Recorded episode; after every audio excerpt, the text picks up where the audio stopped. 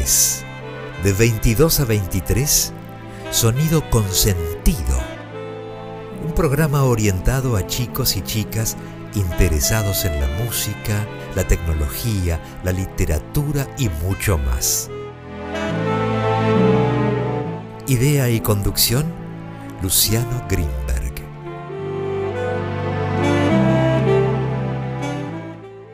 Hola, bienvenidos a un nuevo programa de Sonido con Sentido. Estamos aquí gracias a Radio Nacional Clásica, gracias a Raquel Gorosito, gracias a Andrea Merenson, a Martín Woollich y también gracias a todos ustedes que están aquí escuchándonos semana tras semana. Hola, bienvenidos una vez más a un nuevo programa de Sonido con Sentido. El día de hoy tenemos un programa realmente especial, ya que vamos a estar conversando con Teresa Parodi. Quienes no conocen a Teresa Parodi, es una cantautora argentina de folclore, también fue la primera ministra de Cultura de Argentina, que ocupó ese cargo desde mayo de 2014. Y bueno, es una de las voces folclóricas más importantes de la Argentina, también es poeta, estudió literatura, es una gran amante de los libros, especialmente de Borges, de Cortázar. Es también una gran letrista, una gran compositora, una gran guitarrista. Y vamos a estar hablando con ella de un poco de todo. Obviamente que vamos a hablar de su música, vamos a hablar de los primeros contactos que tuvo con la música, con la guitarra, con la poesía. Vamos a estar hablando de autores como Borges, como Cortázar, como Neruda, como Tejada Gómez. Y vamos a estar hablando también de cómo es que viene la inspiración poética eh, al momento de escribir. Vamos a estar hablando de su rol militante y cómo la militancia, la música, la cultura, la sociedad se entrelazan continuamente. Y bueno, sobre todo esto y muchísimo más vamos a estar hablando el día de hoy. Así que empecemos escuchando un poco de la música de Teresa Parodi.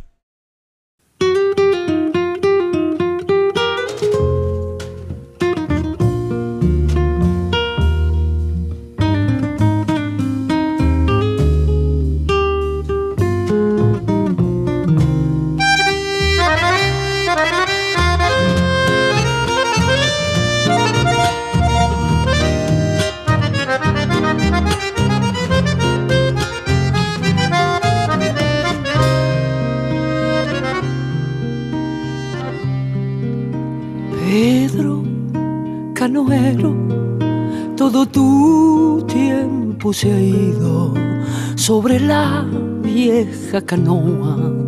Lentamente te lo fue llevando el río. Pedro, canoero, ya no has vuelto por la costa, te quedaste en la canoa como un duende sin edad y sin memoria. Pedro Canoero te mecía el agua lejos de la costa cuando te dormías. Pedro Canoero, corazón de arrecilla, sobre la canoa se te fue la vida. Pedro Canoero te mecía el agua lejos de la costa cuando te dormías. Pedro Canoero, corazón de arcilla, sobre la canoa se te fue la vida.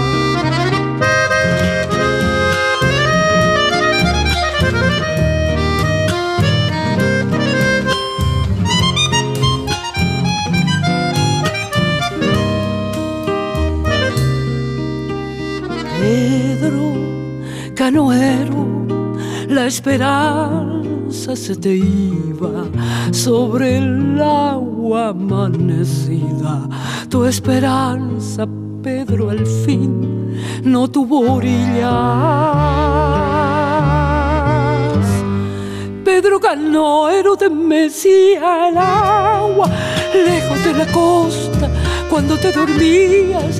Pedro canoero corazón de arcilla sobre la canoa se te fue la vida. Pedro Canoero de Mesía el agua, lejos de la costa, cuando te dormías, Pedro Canoero, corazón de arcilla, sobre la canoa se te fue la vida, Pedro, Pedro, se te fue la vida, Pedro, Pedro se te fue la vida sobre la canoa, se te fue.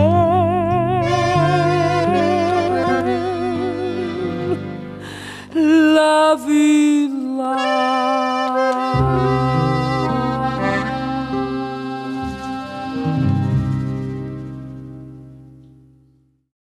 Acabamos de escuchar Pedro Canoero de Teresa Parodi.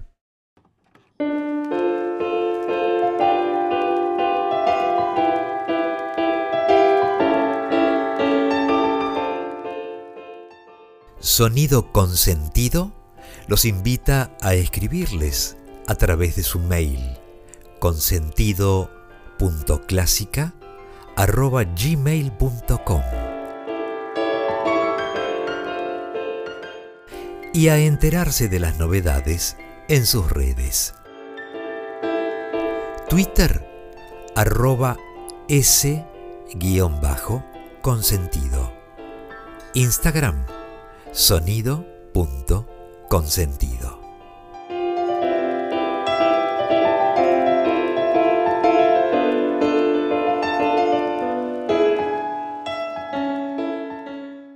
Bueno, como dije, el día de hoy vamos a estar escuchando un poco de lo que hablamos con Teresa Parodi y es por eso que a continuación, aquí en Sonido Consentido, vamos a escuchar lo que contaba Teresa Parodi acerca de esos primeros contactos que tuvo de chica con la música, de cómo empezó su relación con la música, especialmente con la música clásica y con el folclore, que ya de chica se iba nutriendo de toda esta cultura.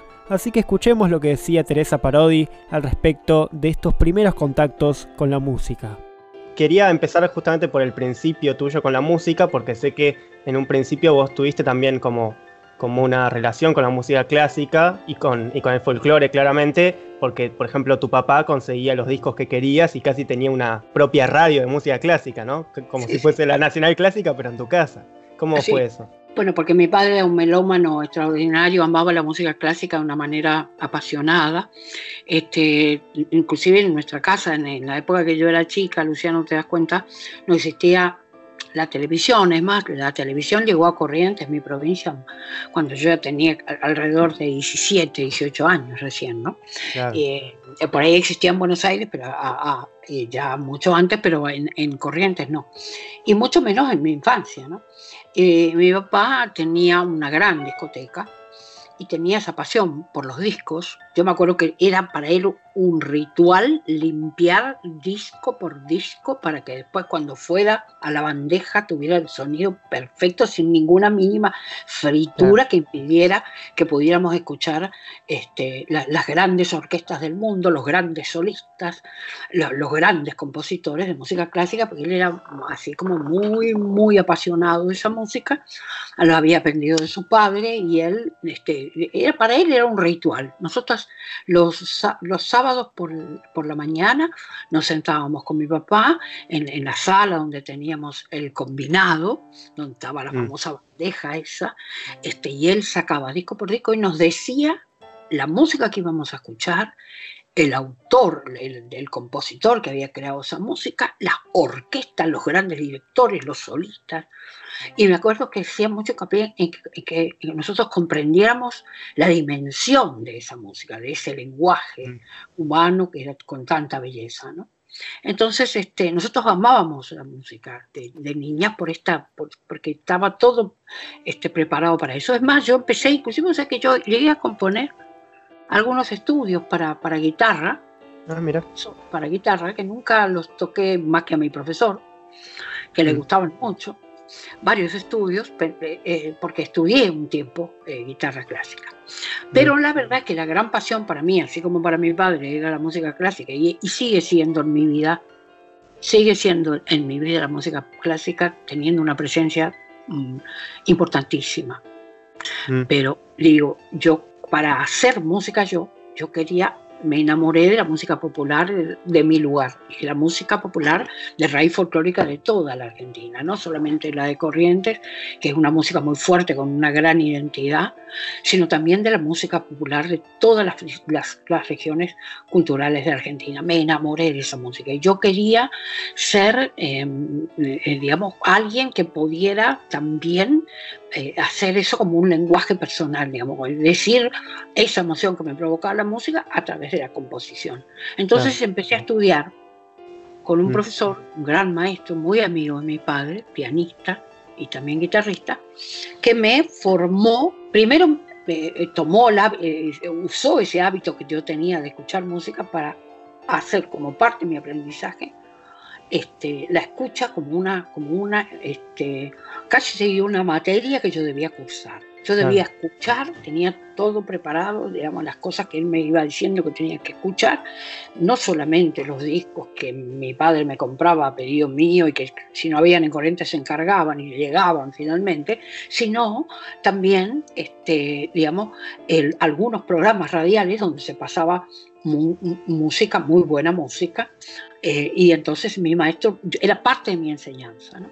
Estamos hablando de don Blas Benjamín de la Vega, ¿no? Blas Benjamín de la Vega. Lo primero que me dijo cuando yo fui a sentarme a hablar con él fue, Teresa, yo tenía nueve, once, ponele que diez años. La música es toda tuya, siempre que le diga algo a tu corazón. Y yo me asusté un poco cuando me dijo, porque parecía mucha la música para que sea toda mía, ¿no? Pero después comprendí sus palabras, ¿no? Después comprendí cuando él me iba abriendo, eh, digamos, me iba abriendo puertas que me permitían avanzar por caminos maravillosos de descubrimiento, asombrosos caminos musicales que yo me, me despertaban emociones encontradas y bellas me daba, por ejemplo, alguna música que no sabía qué hacer con ella, que como que me quería, la emoción era tal que tenía ganas de llorar, pero, pero bien, con un llanto hermoso, ¿no? Y otras músicas que me ponían en un estado como feliz, como una sonrisa de oreja a oreja que no sabía explicar, pero que sabía por qué. Lo que sí sabía era que me, eso me provocaba la música. Entonces digo, este, esta manera de hacerme escuchar, escuchar, fue muy importante en mi formación. Porque entonces yo siempre estoy dispuesta a escuchar todo, Luciano. Yo escucho todo, como me enseñó mi maestro.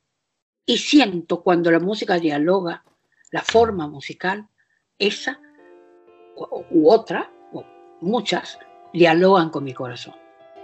Bueno, Teresa aquí dice muchísimas cosas sobre su infancia y sus primeros contactos con la música clásica y con el folclore y con la música en general. Teresa habla de cómo ya desde chica amaba la música clásica, que escuchaba casi como un ritual. Se sentaba con su papá todos los sábados a escuchar en silencio los nuevos vinilos.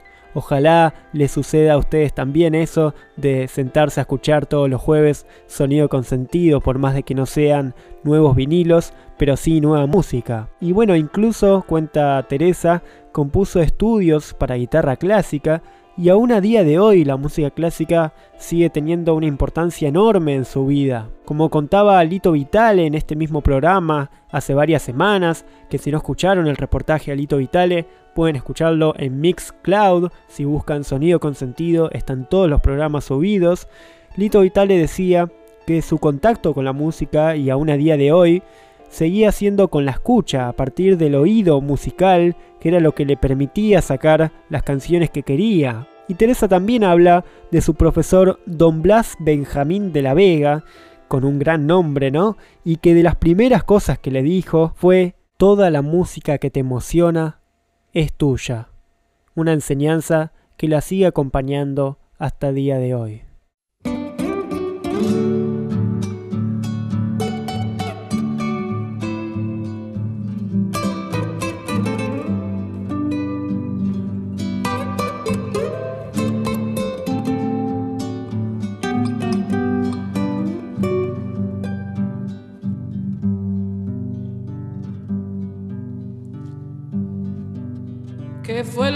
Ha sucedido, María Pilar?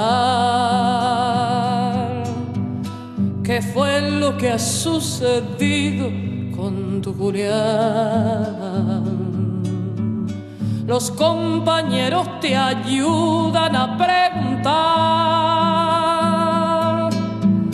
a dónde se lo llevaron, dónde estará, porque jamás le hallar si le buscaste sin descansar. Contarles de aquella tarde, María Pilar cuando al volver con tus hijos del almacén pudiste ver que sacaban a tu Julián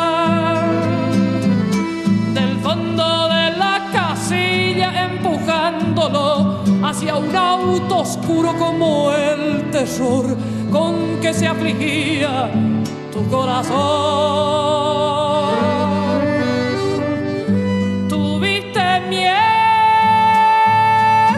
por tu Julián. Ay, María Pilar, sabías que algo le iba a pasar.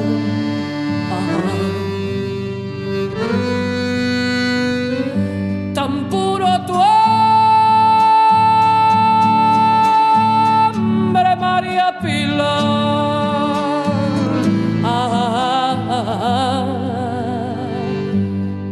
preocupado por los demás.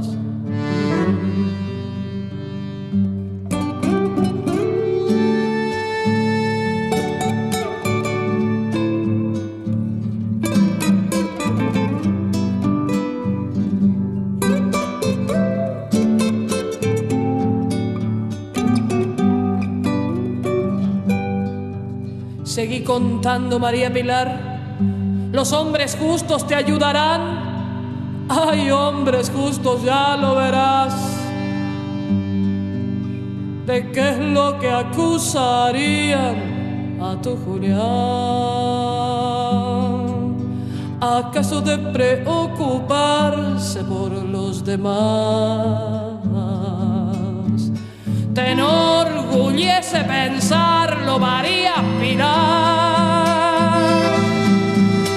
es por eso que llevaron a tu Julián. No entendieron nada, Señor, verá los que le quitaron la libertad. Él nunca empuñó otra cosa que su bondad. Es justo lo que pedía, si lo sabrás. ¿Acaso puede decirse que no es verdad? Que tanto necesitaban abrigo y pan. ¿Cómo no gritarlo, María Pilar, siendo como era ese tu Julián?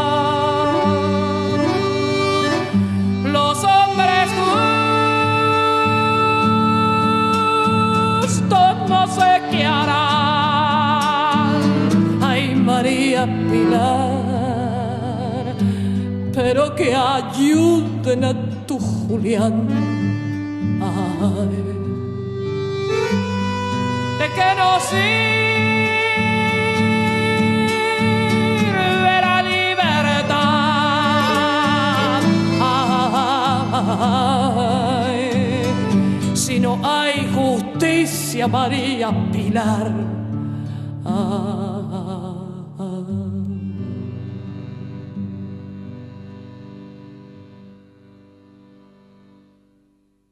Acabamos de escuchar María Pilar de Teresa Parodi.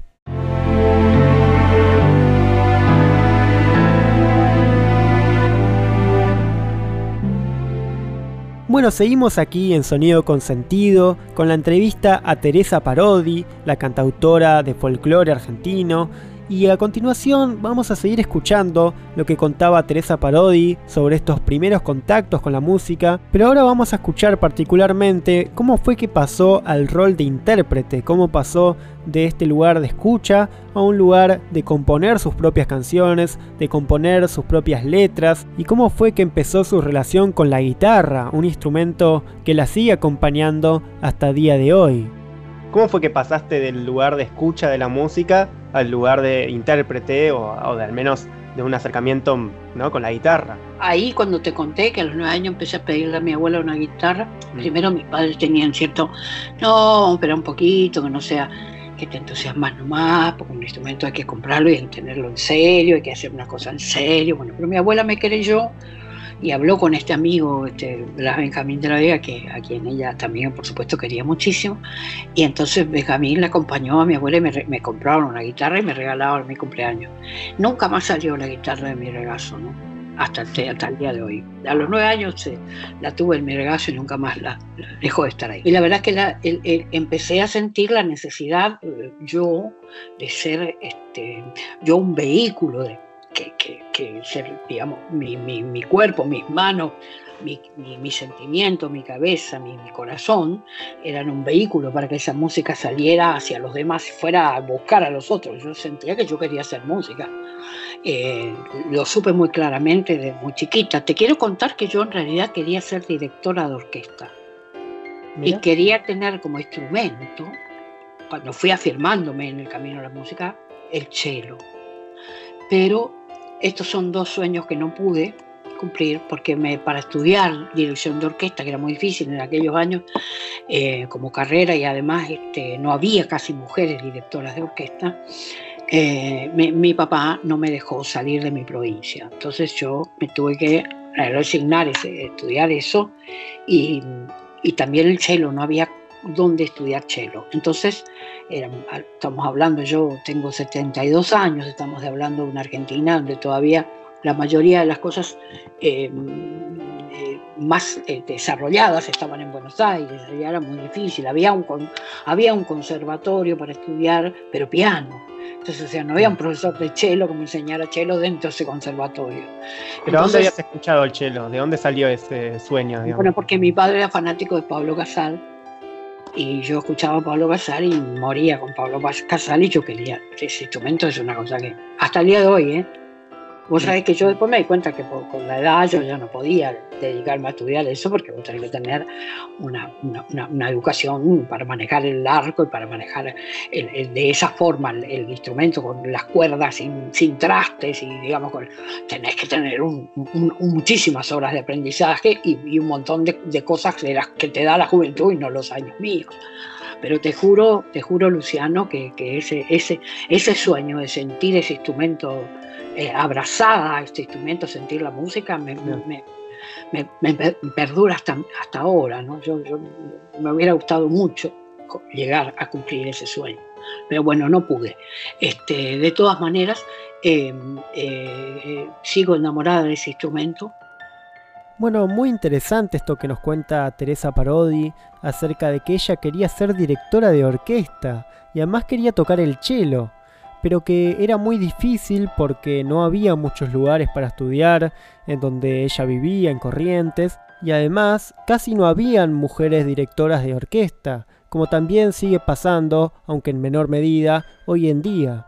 Nos cuenta, además, de que ella siempre quiso tocar el cello por escuchar y ser muy fanática de Pablo Casals, el compositor, chelista y director español.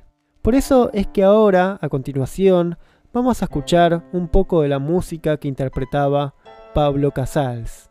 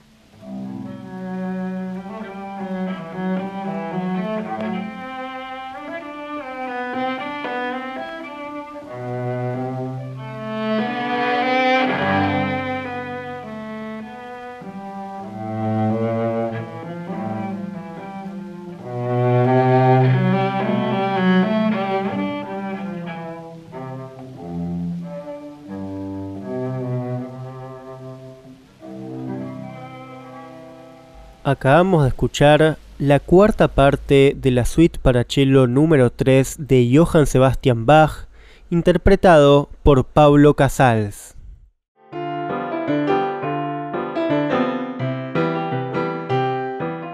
Bueno, seguimos aquí en Sonido con Sentido, escuchando la entrevista que tuvimos con Teresa Parodi, y a continuación quiero que escuchemos lo que contaba Teresa Parodi, la cantautora de folclore argentina, que además fue la primera ministra de Cultura en el país, que contaba cómo surge la poesía y la literatura en su vida y cómo es que surge esta pasión tan grande por leer y escribir y también cómo es que empezó a escribir las letras de sus primeras canciones. Escuchemos lo que contaba Teresa Parodi. ¿Y, la pasión por la escritura, por la poesía, ya también surgió a esa edad o fue algo posterior? Sí, porque mi padre y mi madre eran muy eh, rigurosos a la hora de, nuestra formación. Nos hacían, teníamos también una gran biblioteca en nuestra casa. Mi madre era profesora, mi abuela profesora, mi abuelo profesor, mis tíos profesores.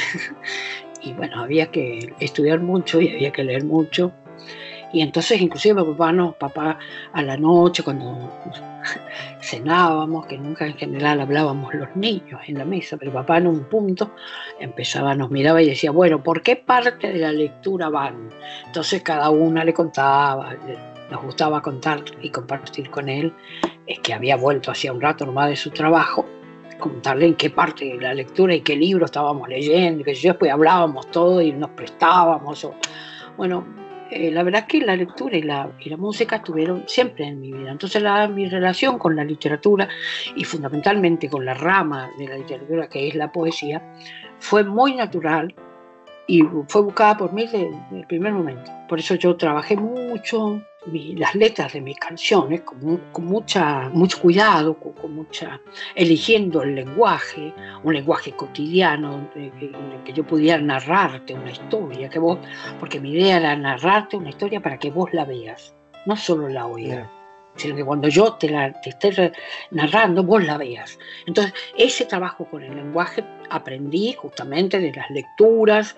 Después estudié literatura, pero dejé en tercer año, en cuarto año, este, porque me fui a ser maestra en el Monte Misionero, tuve una decisión mm. militante ahí, digamos, pero no importa, pero estudié, pero después, digamos, esa, ese estudiar, ese leer, ese, ese, hábito, no lo perdí nunca y, me, y sé perfectamente que no debo perderlo, porque es desde ahí donde yo me preparo, digamos, me instruyo para poder hacer las letras de mis canciones eh, y que tengan este, en, en esa elaboración cuidada, hay un montón de horas de lectura, porque eh, mm, trabajar con el lenguaje cotidiano, Luciano, no es sencillo, para no caer muy rápidamente en un lugar común. ¿no? Entonces tenéis que estar en una búsqueda este, minuciosa, delicada y dedicada. Entonces, ese, ese aprendizaje eh, solamente se, se, puede dar cuando, en la lectura, en las lecturas, las muchas lecturas, del manejo del lenguaje. ¿no? Entonces, por eso también musicalicé muchísima poesía que no fue pensada para la música, que está en los libros de poemas de los grandes poetas argentinos, latinoamericanos, siempre en lengua hispana, digo, eh, eh, que, y españoles también, pero bueno, fundamentalmente latinoamericanos y argentinos, porque yo creo que cuando me, me, me, me acerco, llego a la poesía desde la música, eh, a esa, ese poema que está ahí en la hoja escrito, que, no, que, el poeta no lo escribió pensando que tiene que ser una canción con alguien, sino que tiene toda la libertad que tiene la poesía eh, y, toda la intensidad que tiene la poesía de los grandes poetas. Entonces, para mí es, un, es como un lugar donde yo voy a aprender un montón de cosas.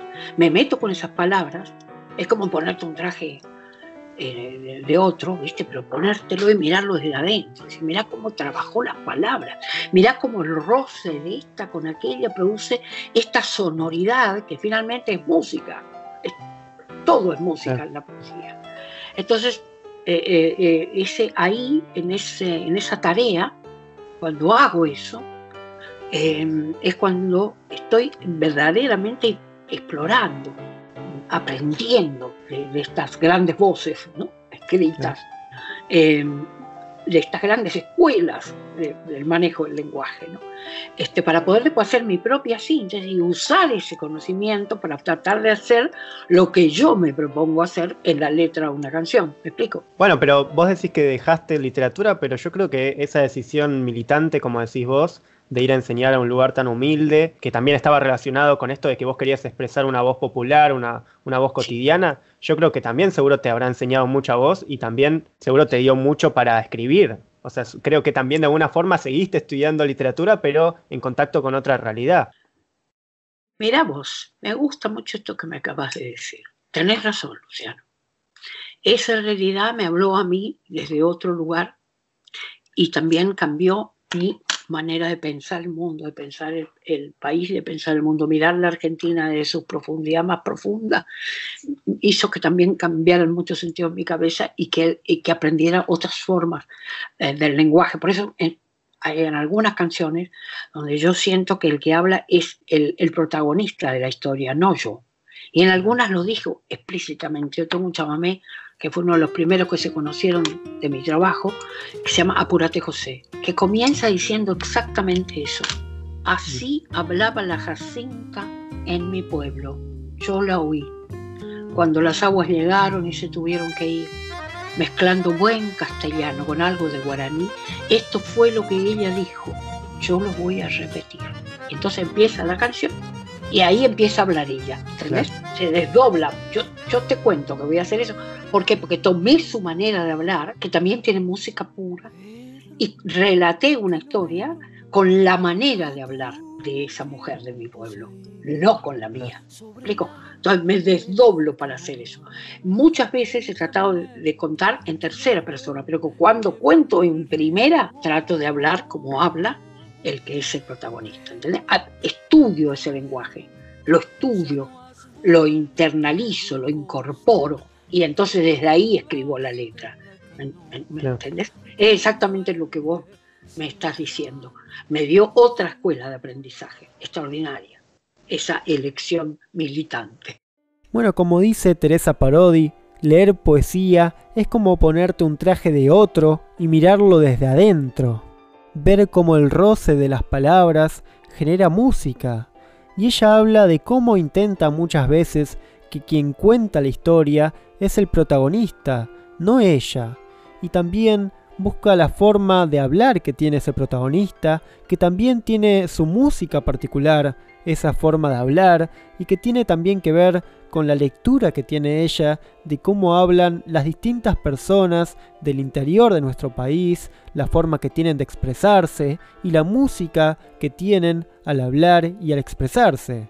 Y eso es lo que sucede, dice, en su chamamé Apurate José, en donde Teresa se desdobla, hablando con el lenguaje del protagonista de la historia y está muy buena la conclusión a la que llegamos de que su decisión de dejar la literatura para enseñar en un lugar muy humilde, en donde necesitaban urgentemente más profesores y profesoras, en realidad no fue dejar la literatura, sino que justamente fue una forma de seguir aprendiendo literatura, además de ser una fuente de inspiración enorme para sus poemas, para su música, para su forma de escribir, le enseñó cómo estos lugares tan humildes del interior de nuestro país tienen también su propia música, en su propia cotidianidad, en su forma de hablar, en los gestos más pequeños que quizás se nos pasan desapercibidos, pero que a ella le parecen un arte en sí mismo. Y es por eso que es lo que es, es por eso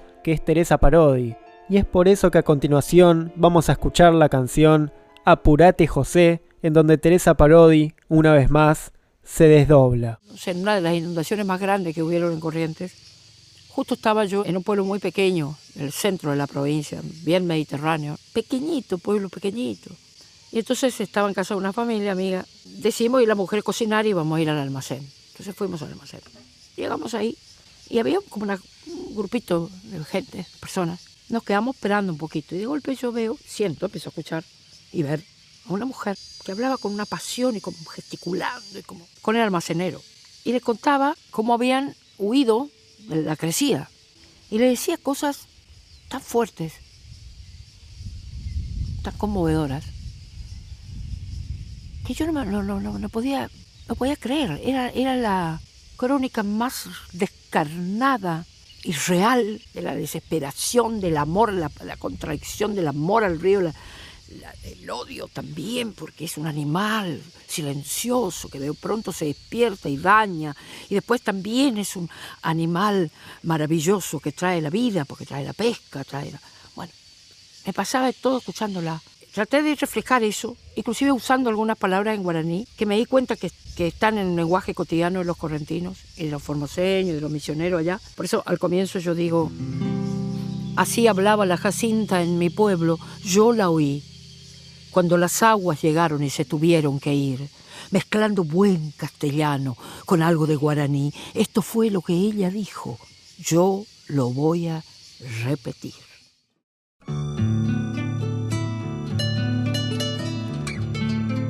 Así hablaba la Jacinta en mi pueblo. Yo la oí cuando las aguas llegaron y se tuvieron que ir mezclando buen castellano con algo de guaraní. Esto fue lo que ella dijo. Yo lo voy a repetir.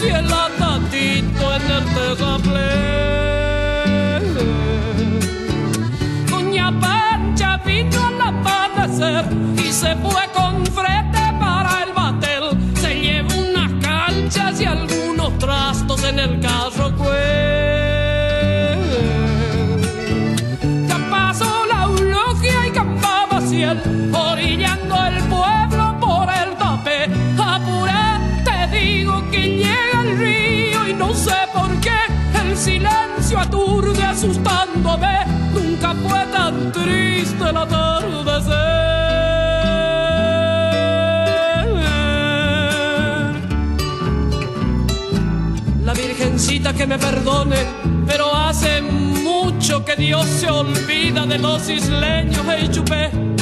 Ay, cómo sufre la gente pobre, calamidad de manteles suelen pasar al pueblo, ayer José.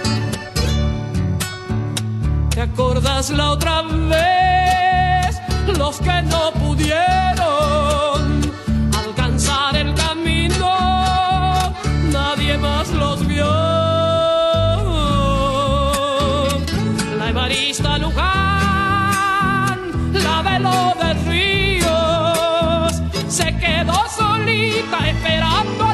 López en el rancho allá y no se supo más.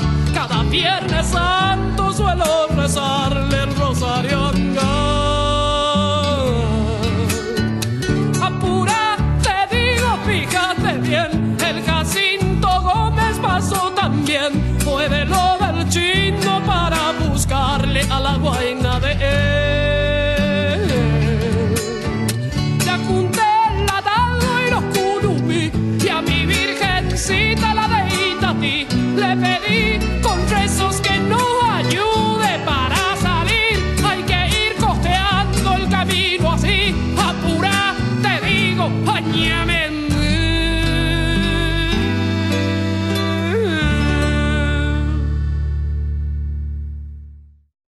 Acabamos de escuchar Apurate José de Teresa Parodi.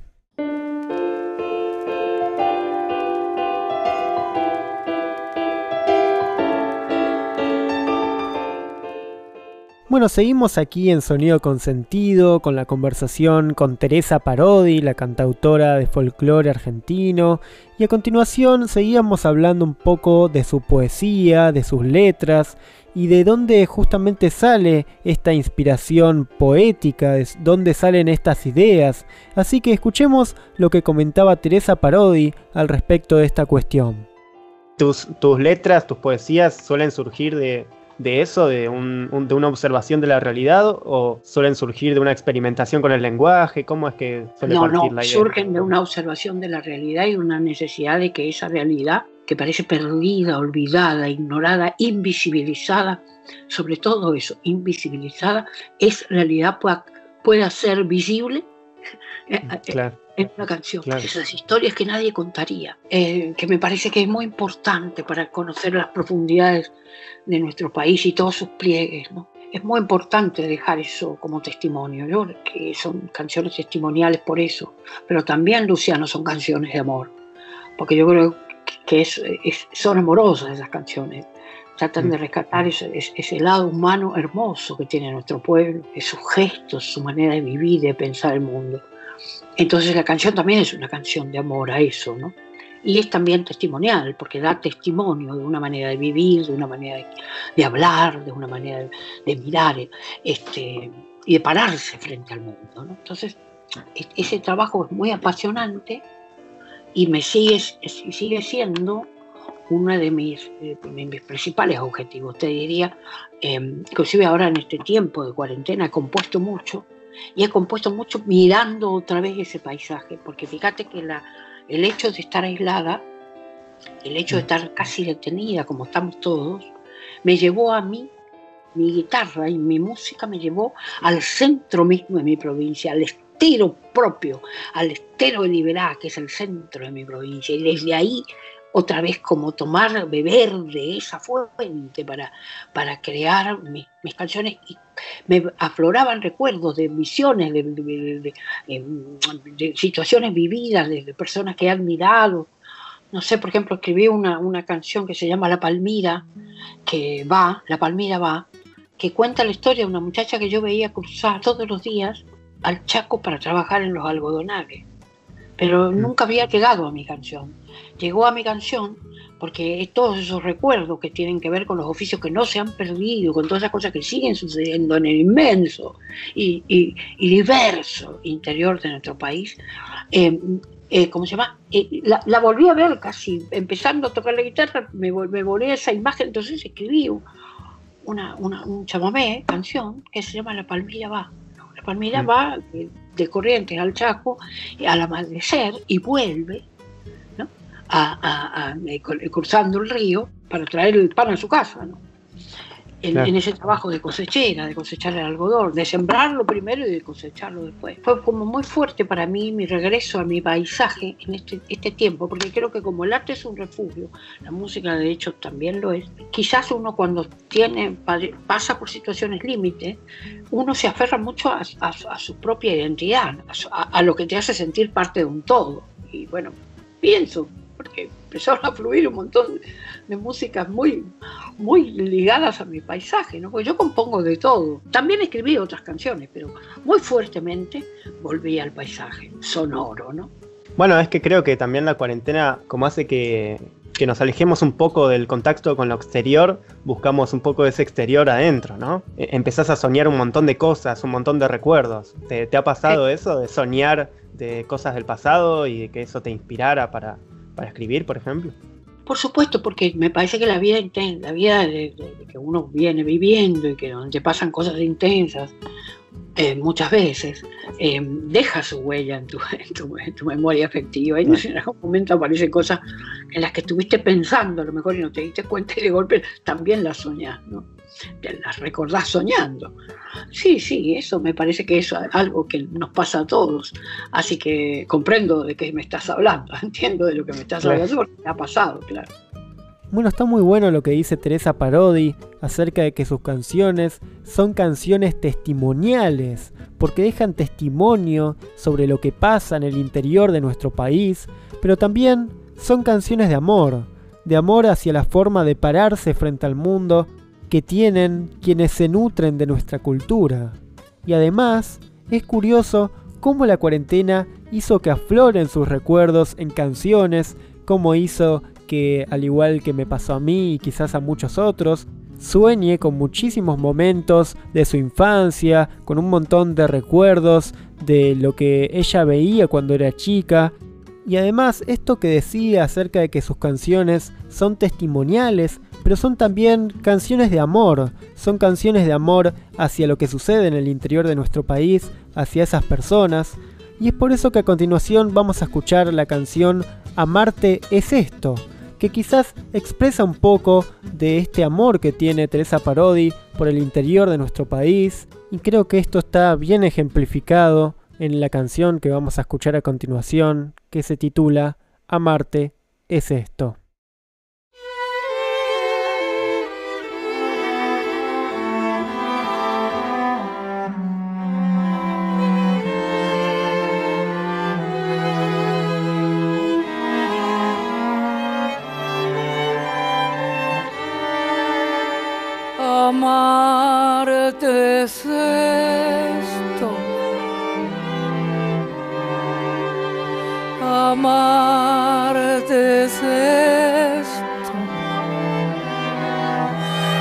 Palabra que está por decir, un arbolito sin hojas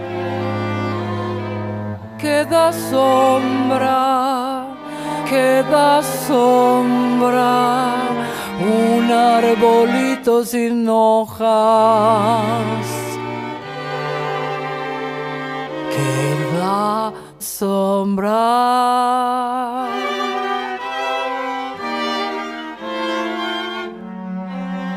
Amarte es esto.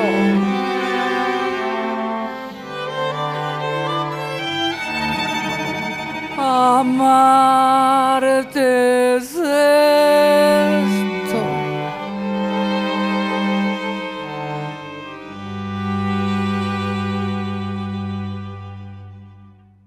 Acabamos de escuchar Amarte es esto de Teresa Parodi.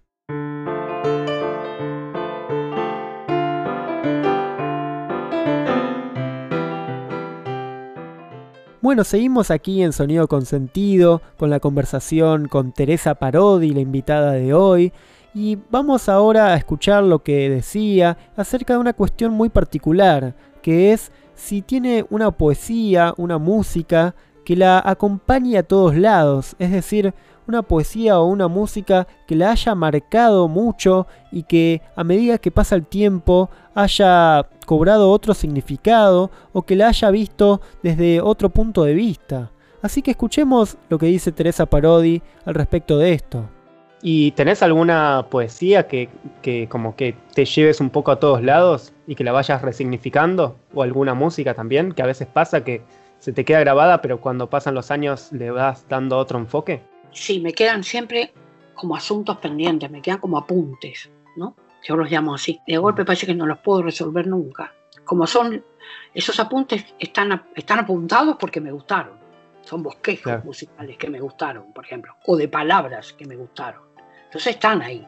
Y yo siento que hacen su trabajo lento en mí. Hay algunas que son como relámpagos, flechazos.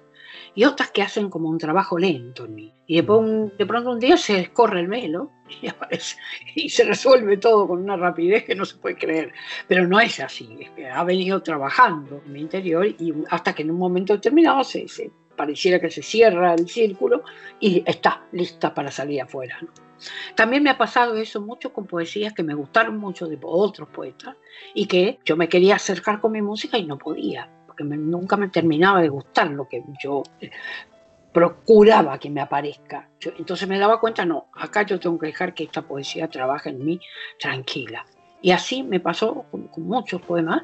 Y de golpe un día, sin ninguna, sin, sin agua va, sin, sin ninguna explicación posible, me levantaba cantando la melodía de ese poema y me, me iba a buscar a la guitarra desesperada para ver cómo era lo que estaba cantando y que ya con toda naturalidad salía, salía como, como, como, como diríamos con fritas, ¿no? ¿Y por qué salía con fritas? Porque estuvo elaborándose adentro mío hasta que de algún modo es que este, se completó esa búsqueda y, encontré el sonido este, que me satisfacía a mí para acercar mi música a ese poema. Bueno, eso, fue, eso es una cosa que a mí me gusta mucho cuando me pasa. Casi te diría que que celebro cuando me pasa, porque siento que ahí eh, es como que pasa una doble cosa, ¿no? Es decir, esa tarea fantástica de la creación que no duerme, ¿viste? No duerme. Vos, vos andás por la vida, se vas, haces cosas, te levantás, tomás mate, salís, vas a trabajar, volvés, te acostás, te vas con amigos, ves una película de no sé qué, tocas la guitarra, das un concierto, pero esa inspiración sí es trabajando, esa búsqueda, esa necesidad creativa. Y no duerme. Y en un momento determinado dice, bueno, acá estoy. Es muy lindo eso, te digo, ¿eh? Claro. Me ha pasado veces. Sí, yo- y vos sabés que después me quedo. me- la última vez que me pasó, me pasó con un poema, el penúltimo disco, porque después hice un disco con Victoria Heredia, pero un disco anterior que se llama Todo lo que tengo. En ese disco, justo. ahí yo tengo varias canciones musicalizadas. Bueno, eso que te estoy contando me pasó con La Lucha, que es un poema maravilloso de Tejada Gómez, que fue como una cosa, pero fue como una cosa, fue fulminante, como, que, como dice la música. Con Yo tuve un hermano, que es un- una melodía de un poema maravilloso de Julio Cortázar para el Che. Y otro poema que hay ahí también que se llama Agua Fuerte, que tiene la música, el, que es un poema de Elvio Romero, poeta paraguayo, gran poeta paraguayo. Con esos tres poemas me pasó esto que te acabo de contar. Y fueron a parar a ese disco.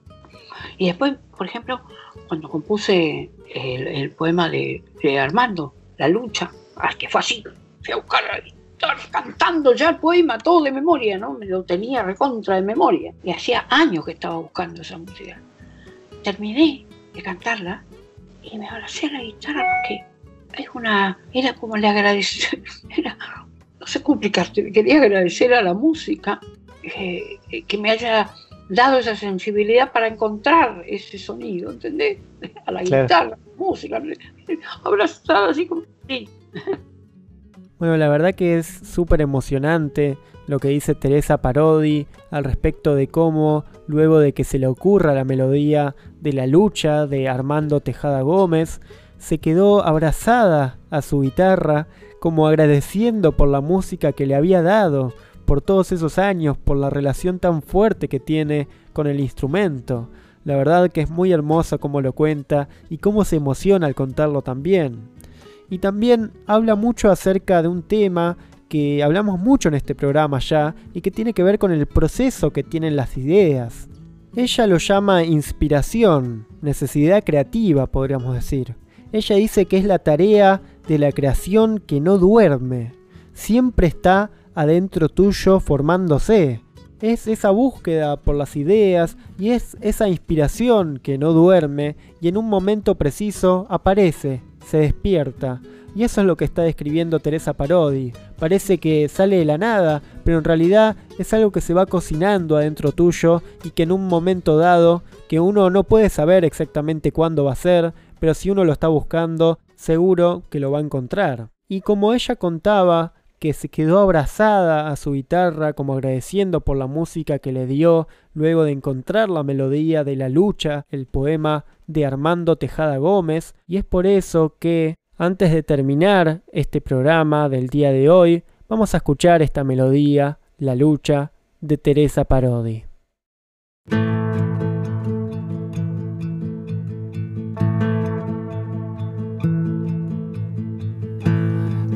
Una flor, con una manzana solariega, con un cogollo y una granada de rocío.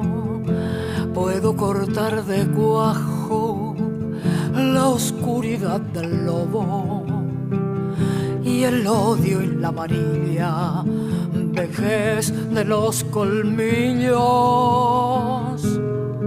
Esta es la lucha, es la suerte de los siglos.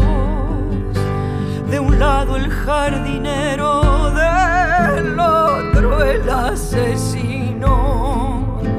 El hierro será el hierro, pero el lirio es el lirio. El hierro será el hierro, pero el lirio es el lirio.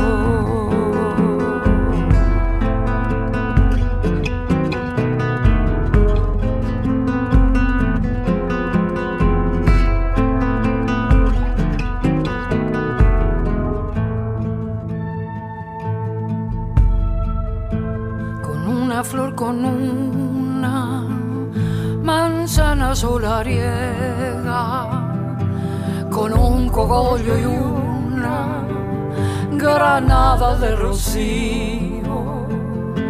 Puedo cortar de cuajo la oscuridad del lobo y el odio y la amarilla vejez de los colmillos. Esta es la lucha, es esta la suerte de los siglos. De un lado el jardinero, del otro el asesino. El hierro será el hierro, pero el lirio es el lirio el hierro será el hierro, pero el lirio es el lirio. Esta es la lucha, es esta, la suerte de los siglos. De un lado el jardinero, del otro el asesino. El hierro será el hierro, pero el lirio es el lirio el hierro será el hierro, pero el lirio es el lirio. Hierro será hierro, pero el lirio es el lirio. Y el hierro será el hierro, pero el lirio es el lirio.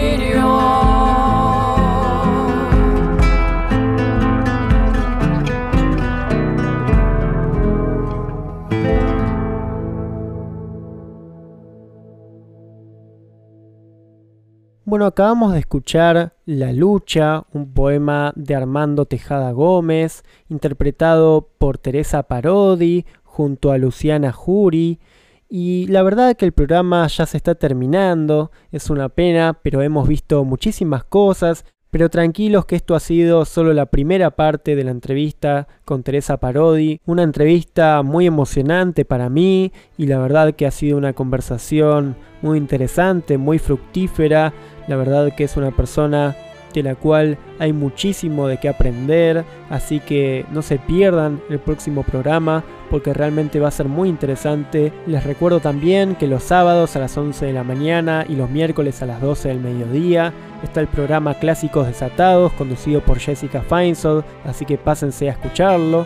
Y también les quiero agradecer nuevamente a Teresa Parodi, obviamente, y también a Radio Nacional Clásica por toda la ayuda que nos ha brindado. Así que sin nada más que decir, les mando un gran, gran abrazo y nos vemos la próxima semana.